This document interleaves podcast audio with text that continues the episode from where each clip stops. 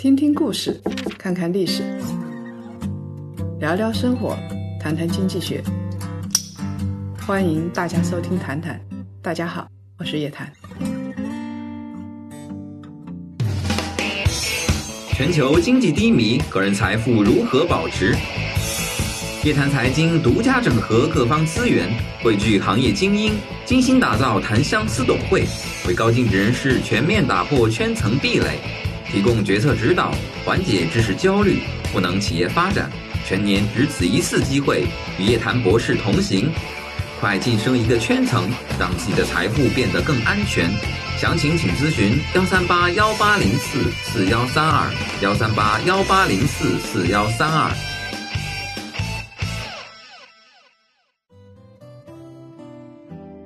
各位檀香，大家晚上好！又到了每周五跟大家在谈谈见面的时间了。那上一周呢，我们给大家聊到了这个瑞幸咖啡的这个事件。那最近啊，中概股确实非常的不太平。那又有一家公司，这家公司呢，就是我们天天都会接触的爱奇艺，也面临这个可能暴雷的这个情况。易老师，快来给大家说一说，您是怎么看的？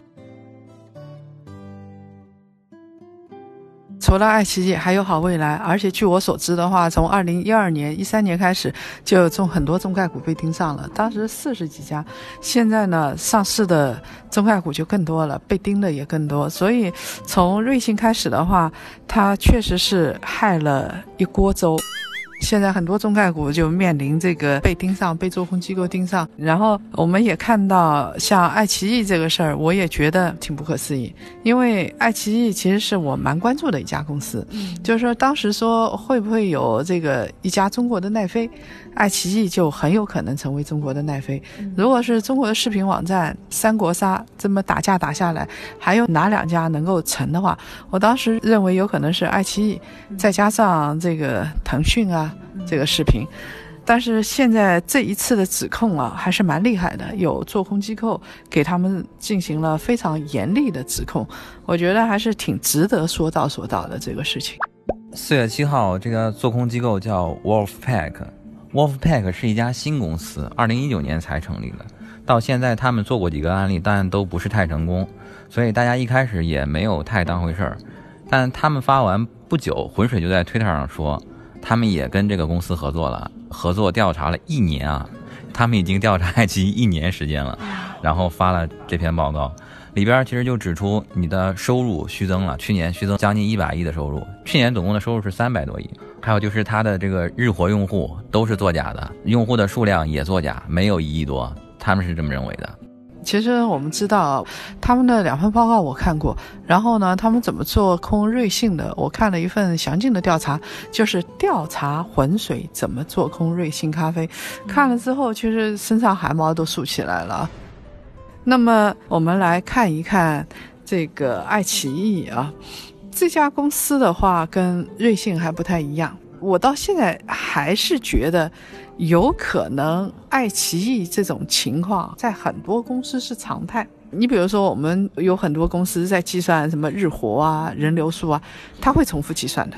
我点击收看视频，我如果一天点击几次的话，这算几个人、几次这些东西？因为我们其实本身就在这个行业里头，所以对于日活这些东西是挺关注的，啊，这些数据挺关注的。我们先来看啊，就是他的做空报告啊，对于爱奇艺有哪些指控啊？他说，二零一八年爱奇艺在 IPO 上市之前就已经存在欺诈了，也就是说，现有的那些行为当时就有了。我们不管它是不是欺诈啊，现有的行为就有了。然后呢？在二零一九年的时候啊，虚增了收入是八十到一百三十亿元人民币，大概虚增的比例是在百分之二十七到百分之四十四之间啊。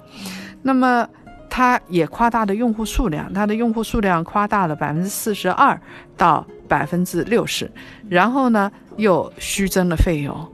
反正就是资产啊、收购价啊这些东西，因为你既然要虚增一下，你其他东西都要虚增，它才能对得上。所以呢，他为了对得上的话，他就进行了一系列的虚增，向审计师和投资者隐瞒了他们的这些行为。那爱奇艺，我们来看一看啊，类似于这样的公司，它最有可能被质疑的是哪些数据？你同样的理论啊，其实是可以去放到其他的互联网站或者视频网站，或者是跟用户数、跟日活有关的那些互联网公司，其实都可以照此类推的。首先是说，爱奇艺啊夸大了用户数量，这个叫做 Wolfpack 这家研究机构啊，他发现。其实我认为不是这一家研究机构，它只不过是冲在前面，后面有浑水这些，这样包括瑞幸咖啡现在很明确的，后面还有做空的基金都在后面支撑，否则它调查持续时间如此之长，花费如此之大。我如果要聘用一个大学生做兼职来给我盯着这个瑞幸咖啡，我一天的成本两百块钱以上。所以你想，这个成本是相当大的，就是这样子。现在调查公司还说自己没赚到什么钱啊啊！如果他要赚到钱的话，那成本就不知道到哪儿去了。首先是他通过三个独立的用户来源数字，质疑爱奇艺的用户数量，尤其是它的日活数量 DAU 是造假的。那我们知道，用户数量对于互联网，尤其是流量公司来说，用户数量。跟日活数量，这是核心中的核心。那他现在呢，就说是造假的。造假的来源呢，是因为他发现有的数据是相矛盾的。这一点，来，其实他们主要调查的一个路径是这样：根据爱奇艺他自己披露的年报里的数据，他说一九年的时候，他们的日活用户是一点七五亿。但是爱奇艺也有自己的官方报告，他们披露了自己十九个一线城市用户的占比。这个数字大概是百分之三十六左右，然后呢，他通过这个两家广告公司，这是爱奇艺的这个合作伙伴，他们能看到爱奇艺后台一线城市的这个日活用户的数据，他们看到的这个数据呢是两千五百万左右，然后你根据这个倒推，就是他们推出来的这个日活用户数，跟他这个就相差很多，大概要少个百分之六十左右，这就很恐怖了。是少了百分之六十啊！刚才那个菠萝说到的是日活数据，那我通过日活数据，我可以来衡量它的粉丝总量、注册用户的总量。那个注册用户的总量就发现，这么来倒推的话，就比它的，呃，我估计也是等比例下降的。嗯，因为一个人他一天。上网看电视啊，它的量是有限的，一天点击几次，这个我们还是可以发现的。那从这个来说的话，它的整体的数据也造假，所以 DAU 造假，然后它的整体的粉丝数量造假啊。那么这个指控来说的话，当然是比较关键，但是我们有时候说啊，就是这里边就存在一个问题。调查机构在调查的时候，它的数据来源就到底是不是准确？呃，有可能爱奇艺自己有一个统计模型，自己有个统计数据，然后呢，或者是它的分公司的后端有一个数据，这两个数据不完全匹配得上，也有可能。假设说你城市合伙人下面有一些人，或者是他总部有一些人，这两个数据就确实不一定完全能够匹配得上啊。呃，而且退一步说，他 DAU 造假了，造假了之后的话呢，他美化了公司的这。个数据，但是呢，不一定会美化它的财报。比如说它的营收，这个东西是固定的；它的利润，这个东西是固定的。这个东西如果是造假的话，比 DAU 的造假啊更加严重。我们当然在这儿不是为造假辩护啊，但是可以说的是，虽然它的流量数据被质疑了，但是这个质疑还不会说就是确凿的印证爱奇艺造假。只不过是说它美化数据了，那它的核心的数据又怎么样呢？就刚才说到这个 D V U，可以再补充一个，这个是有点搞笑的，就是爱奇艺自己有一个叫热度指数，就跟那个百度指数差不多，是一个算法，这是他自己公布的一个数据，但是就是在很多节目的那个热度榜上，排名前十的这个区域经常出现西藏、海南这种地方，因为西藏总共就有三百多万人左右。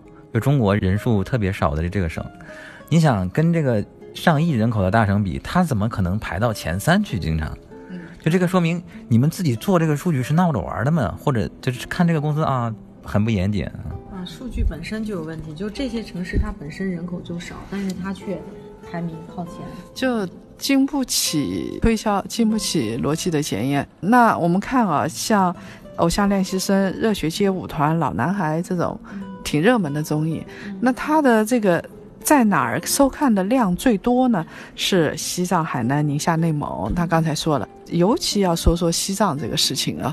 西藏，你如果说这个西藏人特别爱好看综艺，啊，这个有点说不通，因为呢，西藏的人口一直是在三十二个这个省级行政区里边排在最后的。嗯，那么，而且我们到过藏区的人都知道，它是很有特色的，有自己的这个说话方式啊，语言，它有自己特别喜好的。那么，大概在西藏的人里边呢，我们就假设吧，一半一半，一半是藏民，一半是汉族人。那你说这个汉族人是不是只有一百多万？嗯，一百多万是怎么有几千万的点击量的？请你告诉我啊！一这个点他个一百次，所以这个数据是很异常的。这数据就说明，怎么说呢？就是我们假设说某一部分造假的话，这造假造的也很不认真，很不走心，呃，就没有想到过有人他自己都对自己不认真，哎，有一天有人还这么认真的对待我们啊，来这么查，那他自己也没有想到啊。我们想来想去，像 DAU 还可以解释，但是这个东西我们确实也没有办法解释。然后还有一项指控呢，就是直接跟造假欺诈有关的了。这个就是会涉及到财务数据的，就是收入问题，因为它这个视频公司相互之间都会置换版权，他们置换的时候都是免费的，就是以物易物嘛。你拿这部电视剧跟我换另外一部电视剧，但是你记账的时候，你还是要有一个价格去计算这个东西，所以他就会把这个东西记得很高。一八一九年的时候，Wolfpack 说他们记账的数字是七点九万跟六点四万这个价格，但是他们访谈爱奇艺的这个员工，从他们这里获得这个信息是这样的，就是一般情况下市场上交易的价格是在两万左右，那种非独家的话只有一千到五千块钱。就是他把这部分刻意做的这么大，把这个营收做的很大，包括他做高这个 DAU 都是为了融资更方便嘛，因为他现在特别缺钱，这种他未来还是要烧钱的。你要给投资人看数据，投资人喜欢大的嘛。这个啊就越大越好，大到不能倒，到最后大家就真的认为它很值钱。那么刚才这个菠萝说的，就像视频网站，呃，我这个自制的一个电视剧，你也自制了一个剧，那我们交换一下，不是两个人都有两个了吗？嗯那么交换出去的话，价格怎么算呢？就是我如果是互换，我们可以不计，嗯就是大家零成本互换，嗯，这也是有可能的。对那这个账面上就很难看。如果说我把我自己的这一部剧估值是五个亿，嗯。然后呢，你把你的这部剧估值六个亿，这估值是很讲究的。如果都是估值五个亿，大家互换，但是呢，大家账面的值都提升了，嗯。营收都提升了。如果呢，这个我是六个亿，你是五个亿，那我们一置换，我这一个亿就多了，对不对啊？我算净利的时候可以这么算。当然，他们内部员工说了，我估计是以前的内部员工说哪有这么高啊？那一部剧最高也就两万块钱，然后呢，有的甚至只有五千块钱。嗯就大家意思意思，互换一下就行了，嗯没有那么多钱。所以呢，它这个是无限交易的，就是无限做大了，整个规模、整个流量就无限做大了。然后那个 Wolfpack 也说，如果按照他们的这个价格来算啊，就是中国本土的制作公司制作的电视连续剧的总数量的许可证啊，通过版权置换要达到那么高的价格啊，那么高的总量的话，二零一八年必须要增加到三点九倍。就现有的交易量上的三点九倍，然后是二零一九年要增加三点二倍，它才能达到现有的量。嗯人家都给你算过的。如果说坐实了之后的话，这件事情不知道能不能坐实。如果坐实的话，就说明其实就不光针对爱奇艺了，就整个行业都在做大，都在续增。这个对于中国的视频行业，他都提出了一项非常严厉的指控。那么还有一个呢，就是爱奇艺啊，说我会员人数在增长，嗯但是呢，跟实际递延收入的下降啊，又是互相矛盾，逻辑上说不通的。那什么叫做实际递延收入呢？来，我们请讲一讲。啊、因为这个付费用户，你付的这部分费用，有的可能不止买一年啊，这种，你不能当期全确认了，你得等到后边再确认，这个就是递延收入。如果你的会员人数一直是在增长的，那么理论上你的收入未来的收入肯定也是越来越多的。嗯，但实际上它这个递延收入已经掉头向下了，但是会员还在增长，这个肯定是不匹配的。嗯，确实不匹配。当然，我也可以给爱奇艺解释，这一点是可以解释的。就是说我服务两年，然后呢，我现在如果就确认收入的话，我是很激进啊。但是呢，有时候也不能说是我完全的造假。嗯啊，这是一个事情，因为我这笔钱确实是进来了啊，只不过我服务还没有提供。那还有一种可能性，我付费用户是在增加了。假设说从这个三千万增长到五千万啊，增长了两千万，我是在增加，但我收的钱有可能没增加。很简单啊，打折啊、降价呀，或者是联合呀。尤其是像这种行业，打折是常态啊。你比如说，我要你的流量，我跟京东合作一下，京东说来，你给我打个五折吧，你打还是不打？你要一打五折的话，我的这个收入立马就下降。嗯，但是人数是上升的，所以这一点呢，就是中国是他用奈飞的这种方式来解释啊，奈飞又打折，没有中国这么厉害，他就不了解中国打折文化，那简直了。所以你表面上收入没增加，但人家要的就是流量，所以这个故事还是讲得通的。那么另外一个呢，他就说，即使这样的话，他还是讲不通。他认为呢，就是通过这个多季的会员，而且多季的收入，因为这家公司是在中国进行了实际调查啊，就发现爱奇艺的会员里头啊，大概是百分之三十一点九是跟爱奇艺的合作伙伴来就是分发流量的。嗯，来获取会员的，那分发流量的最多的就是京东，嗯。啊，然后是小米，还有携程，他们都有合作分发流量。在二零一八年的时候，据说是京东 Plus 会员可以换一年的爱奇艺会员。后来续费的时候呢，又开始出售打包服务，在 Plus 会员的基础上，你比如说一年已经到了，我服务期满了，然后这个时候呢，你再加上几十块钱，很便宜，你又再可以续费，续一年。哎、再续一年，这种情况还是比较常见的。那虽然是常见，这个做空机构就说啊，说你爱奇艺啊，重复计算了这部分的收入，就是你像京东，然后是这个在算的时候。有可能京东也算到自己会员里头了，你爱奇艺也算到自己会员里头了，被算了两次，就是是不是有买人头的嫌疑，这种可能性。但是呢，有人认为呢，这个指控是站不住脚，比较荒谬的，因为它可以重复计算会员，但不能重复计算收入。为什么不能重复计算收入呢？因为从这个财务制度跟流程上讲，它走账的方法是不一样的。比如说我们买的这部分会员，就是我们直接从 APP 上买啊，直接就是这移动支付就通过支付宝、淘宝或者 iOS 直接就进到这个爱奇艺它的账上了，然后他的财务看到这部分钱之后确认收入记账。那他跟京东合作的那个肯定是当时签了合同，根据这个合同大家结算收入，结算完收入之后我再记账，所以他根本就不会出现重合的，除非你把那部分再多记一块儿，你再记一笔。一般没有这么大胆的，这个财务人员他自己都不敢，这是要担法律责任的。如果是财务这么做的话，那就是有意的造假，真的是涉嫌欺诈了。那，一般来说，一般的这个财务不太敢做这样的事情。如果是审计公司发现了，那他没有说，确实是也是要吃官司的。所以，嗯，我们说，呃，重复计算收入这个事情啊。一旦被坐实，那就很可怕了。这说明整个公司在有意的造假。但是我们觉得这个可能性不太大。爱奇艺的公语是从那个以前是从搜狐出去的，搜狐王小川不是给他背书嘛，给爱奇艺背书，说以我这个对他的了解，他是绝对不会干这样的事情的。那大家见过王小川就会知道，这是一个挺轴的人。他认为不会出，他确实，因为他们都是属于搜狐系的，张朝阳底下的兵会有一定的了解，所以我们认为啊，别的指控有可能有一定的道理，因为很多公司也在买流量，也在重复计算日活啊这种。我不说这个，大概别的公司没有，反正我们看到这个，呃，有的明星的什么电视剧的收视啊，什么下下面点击的收视啊，确实是有造假的，这个已经是确认的。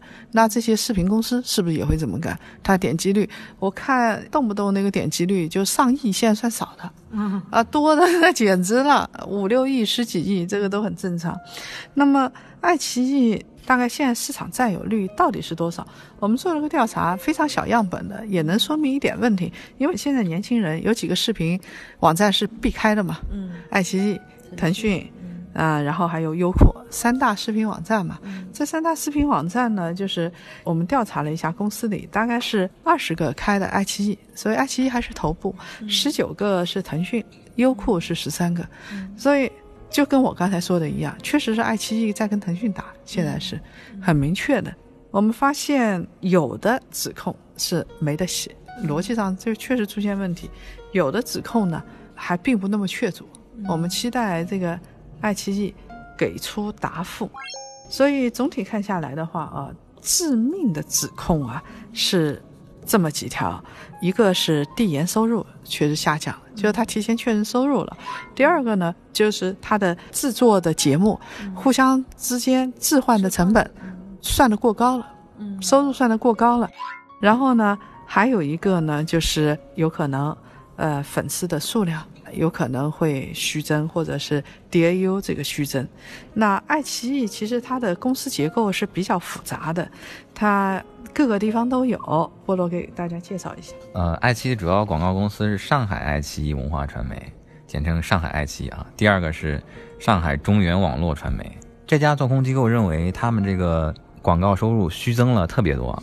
一五年到一八年之间，他们认为一五年的时候虚增了百分之七十多，一六年的时候百分之三十八，这两年的话比较少一点。这个跟他这个财报数据也能有有一点匹配，就是爱奇艺的这几年广告收入下降特别快。它现在其实还是蛮依赖广告的，广告在整个这个收入里占到小一半呢，还要，就这个跟奈飞是不一样的，奈飞的广告收入几乎就没有了，所以你拿他们比，好像真的不太能比得动啊。就是它主要还是靠广告。其实收费会员的话，第一是交的费也少，嗯提供的服务又很重，所以它的成本跟收入是不成比的。但你要增加收费，你比如说爱奇艺现在年费一下增长一倍，那谁会去买啊？对不对啊？这家公司就不存在了，这就是现实。我们发现啊，就是爱奇艺被质疑，被质疑的后面啊，其实是这个整个行业啊生存确实是遇到一定的困境的。这就不光是爱奇艺一家的问题了。从我们调查来看的话，不管它这个用户数有没有虚报，但是它用户数确实是最多的，我认为它是第一的。从现在的数据来看，它如果上亿的用户，我再增加用户就很难，有的不买就不买了，他能够搜罗的都搜罗光了。然后这些用户呢，他已经习惯了你现在这样的价格体系，就像海底捞一样，对吧？海底捞你增加个百分之六的价格，增加百分之六，人家都觉得受不了。你爱奇艺你增加增加个几块钱，你试试啊，它忠诚度不高的呀，他立马就跑到你的竞争对手那儿去了。那你到底该怎么办？所以它的成本又是刚性的，这么多人要服务，嗯人员啊、租金啊，那当然了，现在很多地方政府会给地，但你人员在那儿的，服务在那儿的，啊，知识产权的成本这个在那儿的。然后他现在去年呢亏了一百个亿，嗯，还是烧钱的模式嘛。今年账面上剩下五十亿现金，如果没有大的投资机构，啊没有源源不断现金流，到底能撑到什么时候，真是不好说。这就是整个行业面临的困境。大家在看爱奇艺的时候啊，要抱一份同情之心；就看视频网站的时候看一，天少一天的感觉，怎么是？是吧？就是他们也活得挺痛苦的，表面上是挺风光的。那么，为什么我们不把爱奇艺跟奈飞拿来对比啊？其实这两个公司就不太能对比，因为我们刚才说了，它的营收结构是不一样的。一个是靠广告，一个是靠自制。那么，呃，奈飞以前我们说像纸牌屋啊这种，都是用大数据来自制一些最受欢迎的网剧啊。现在来看的话呢，也关系不大了。奈飞也变成平台了，因为它自制剧按照用户的时长来播放啊，自制内容只占百分之八了。它已经成为一个平台了，已经成为一个流量平台了。爱奇艺去年的收入是两百八十九亿元，支出那就可怕了，三百八十二亿。你说这样一家公司没有现金流，它能够撑多久？奈飞的收入呢，要庞大的多，是一千四百一十亿，然后支出是一千二百二十亿。这个奈飞跟这个爱奇艺都是平台，也都在自制一些剧。他们不一样的地方就是说，所处的国情是不一样的。一个呢，美国人第一知识产权他比较愿意付费，嗯啊，我就买了，我也不用你打折，我付费就付费了。另外一个，他们工资也比较高，也相对来说愿意出比较高的价格。就奈飞的会员的价格是要比爱奇艺高得多的。那这个事实上是跟双方的文化所处的环境不同是有关的。就是这个故事，现在人不认了，以前人是很认的。我问你啊，这个投资啊，这样的公司你投不投？不投。不投，坚决不投。你们都不会买，嗯这个我说不定会买，因为我知道其实流量是来之不易的。如果这个流量它有了流量之后，我会去考察它的这个产品线跟服务线。如果产品线跟服务线比较好的话，我会认为它会占据这个头部的位置，所以它的这部分流量是值钱的，我会为这个流量买单。当然，每个人都希望投资一家公司，这家公司的这个营收很好，现金流很好啊，利润是正的，很赚钱。但是有时候我们孵化一些东西，确实也需要钱，所以像这样的企业，我会去看一看它后面的东西。那在接下来，中国的视频网站到底会怎么样？这一片江湖，现在爱奇艺被质疑了，对不对？那到底会怎么样啊？呃，其实日子还是不是太好过，就是他们背后都是有大佬支撑的，都是有钱的，要不然他们也烧不起这个钱。呃，三强争霸，他们都不缺钱，还在烧钱的过程当中。然后呢，相对来说，爱奇艺背后是百度系。呃，爱奇艺这个事儿一来，我们也看到，百度的股价其实也是在下跌的。爱奇艺一家就亏了一百多亿，百度支撑它是比较难的，所以爱奇艺被剥离出去了。在二零一六年的时候，转让给了李彦宏个人，这样子整个百度系看起来就会好一点啊，不会那么难过。那么。阿里系呢，它的资金实力是比较强的，它的大文娱也在亏的，所以很多人说我要做娱乐，你不要这个憧憬你的明星日子了啊。基本上做大文娱的，到现在为止能够赚大钱的，我还没看到过。但是呢，阿里支撑得起，因为阿里文娱亏二十几亿，对于这个上千亿的利润来说，还可以承受，还亏得起。那么腾讯同样也是如此，它的体量要更大一点。所以腾讯视频的话也是，就是我们发现这个最后啊，这个到底会怎么样？就是我们三家公司，这个三个头部平台都分析了，那是它会不会死磕下去、死打下去呢？就打到头破血流，谁也活不下去，会不会这样？不会，他们最终会向商业利益屈服的。嗯，大家都说不会啊，这一点我赞同大家啊。我觉得其实呃一开始打是因为有钱还烧得起，然后还没有伤筋动骨。如果真到了各方都伤筋动骨的程度，他发现这个出血点止不住，大家一定会停下来，先包扎伤口，然后想一个办法让大家都赚钱。那其实，呃，最近因为瑞幸，包括因为这个爱奇艺，包括还有好未来这些公司，那大家其实都特别担心我们整个中概股的市场。上一期节目，叶老师也表示了一些担忧。那对于我们檀香来讲，现在可能也比较想问说，现在这个行情的话，中概股还能不能看，还能不能投？我们有什么坑要避一避的？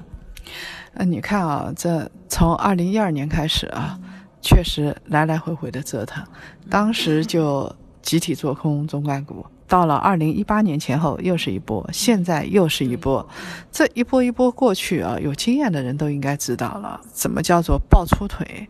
其实这个价值观不正确啊，其实说白了就是抱住质地最好的企业，它现在被错杀了，但是它又活过来了。这就像我这个 A 股市场，我经常在说，类似于伊利这样的公司，它是被错杀了。如果是熊市的时候，那是它处于跌破历史低位，这个时候是机会啊。中概股也有这样的企业的，有造假的公司，也有好公司的。这些公司现在咔嚓一下，啊，跌个百分之二十、百分之三十，这不就是机会吗？所以，我认为在国外上市的这些中国的公司啊，尤其在美国上市，然后包括后来在香港地区上上市的这些公司啊，现在这样的情况，应该是我们去挑选的机会，啊，而不是说。我希望造假的受到惩处，但是我现在也不会落井下石。当时说瑞幸的时候，很多人还没有想到中概股，说中概股不会受到牵连。那大家看到了，这是像浪潮一样一波一波的过来的，你不受到牵连是不可能的。他就是把你放在显微镜下照，你任何问题都要没有。但是任何问题都没有，它的股价到时候一年后就不是现在的股价。嗯明白了，那其实刚才易老师也给大家讲了这个中概股的投资的这个想法。那本期谈谈到这里就结束了，我们下一期再见。好嘞，各位檀香，咱们下次见。好的，各位，咱们下次再见。